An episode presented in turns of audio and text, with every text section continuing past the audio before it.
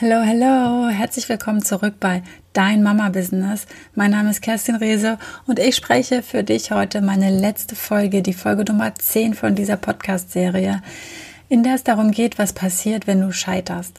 Also nehmen wir jetzt einfach mal an, du sagst Ja zu Network Marketing und steigst ein und merkst dann, dass es dir keinen Spaß macht Du sagst, du möchtest es nicht, du möchtest nicht von überall arbeiten, du möchtest in ein festes Büro gehen und du willst dir dafür natürlich kein Büro anmieten, das sind ja sonst unnötige Ausgaben. Oder du möchtest ähm, wieder in deinen Beruf zurück, weil du doch Lust hast, wieder in dem zu arbeiten, in dem du eigentlich arbeitest und du willst dieses Nebenbei verdienen nicht. Also du siehst schon, es fällt mir ein bisschen schwer, was zu finden, warum du tatsächlich aussteigen möchtest. Aber vielleicht gibt es Gründe für dich, dass du sagst, hm, für mich funktioniert das nicht. Ich kenne keine Menschen, die da mitmachen. Ich kann mit Menschen nicht sprechen. Ich möchte nicht mit Menschen sprechen. Ich habe ähm, keine Lust, andere kennenzulernen. Irgendwas, was auch immer für dich ist. Weißt du, was dann passiert? Gar nichts. Das bedeutet einfach, du kannst entweder weiter die Produkte nur für dich bestellen und sie für dich und deine Familie anwenden oder du lässt auch das sein. Und auch dann passiert gar nichts. Du bestellst keine Produkte, du hast kein Abo, du hast keine Verpflichtung. Es passiert einfach nichts. Es macht natürlich keinen Sinn, etwas anzufangen und im Vorhinein schon zu denken, ah, ich höre gleich wieder auf. Ich möchte dir hier nur die Angst nehmen, dass dir nichts passiert. Also du musst keine Dinge bezahlen, die du nicht möchtest.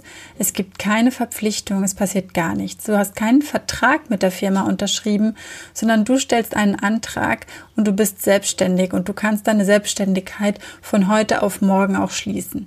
Und ich möchte dich jetzt nochmal mitnehmen an die wichtigen Fragen, in die es um die letzten neun Folgen zuvor ging und dass du nochmal in dich reinhörst und reinspürst, wie sich das für dich anfühlt.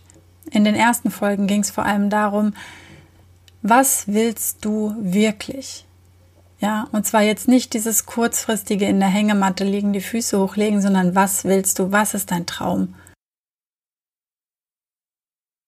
Und wo stehst du in fünf Jahren, wenn du genauso weitermachst wie bisher? Und gleichzeitig, was wäre möglich, wenn du heute noch eine Entscheidung triffst und dich auf den Weg machst? Wie würdest du dein Leben gestalten, wenn Geld keine Rolle spielen würde? Wen in deinem Umfeld wünschst du dir als deine Mentorin? Wie möchtest du heute und in Zukunft deine Zeit verbringen? Welche Unterstützung ist dafür nötig? Was brauchst du, um deine Ziele zu erreichen? Was brauchst du, um der Mensch zu sein, der du sein möchtest? Was passiert, wenn du nichts änderst? Ja, ich hoffe, du lässt es alles nochmal auf dich wirken. Vielleicht schreibst du dir die Fragen nochmal auf und geh sie nochmal ganz in Ruhe durch. Vielleicht magst du sie schriftlich beantworten. Vielleicht hast du auch schon längst deine Entscheidung getroffen. Ich kann dir nur sagen, also wenn du Angst hast einzusteigen, dass es für dich nicht funktioniert und du deswegen zögerst, dann ist das kein Grund. Dann ist das eine Angst, eine Urangst, die in dir ist. Die hat gar nichts mehr mit der Sache an sich zu tun. Die kommt von ganz tief unten. Und mit irgendeinem Erlebnis oder von irgendeinem Erlebnis, das viel, viel länger wahrscheinlich zurückliegt als ein, zwei Jahre.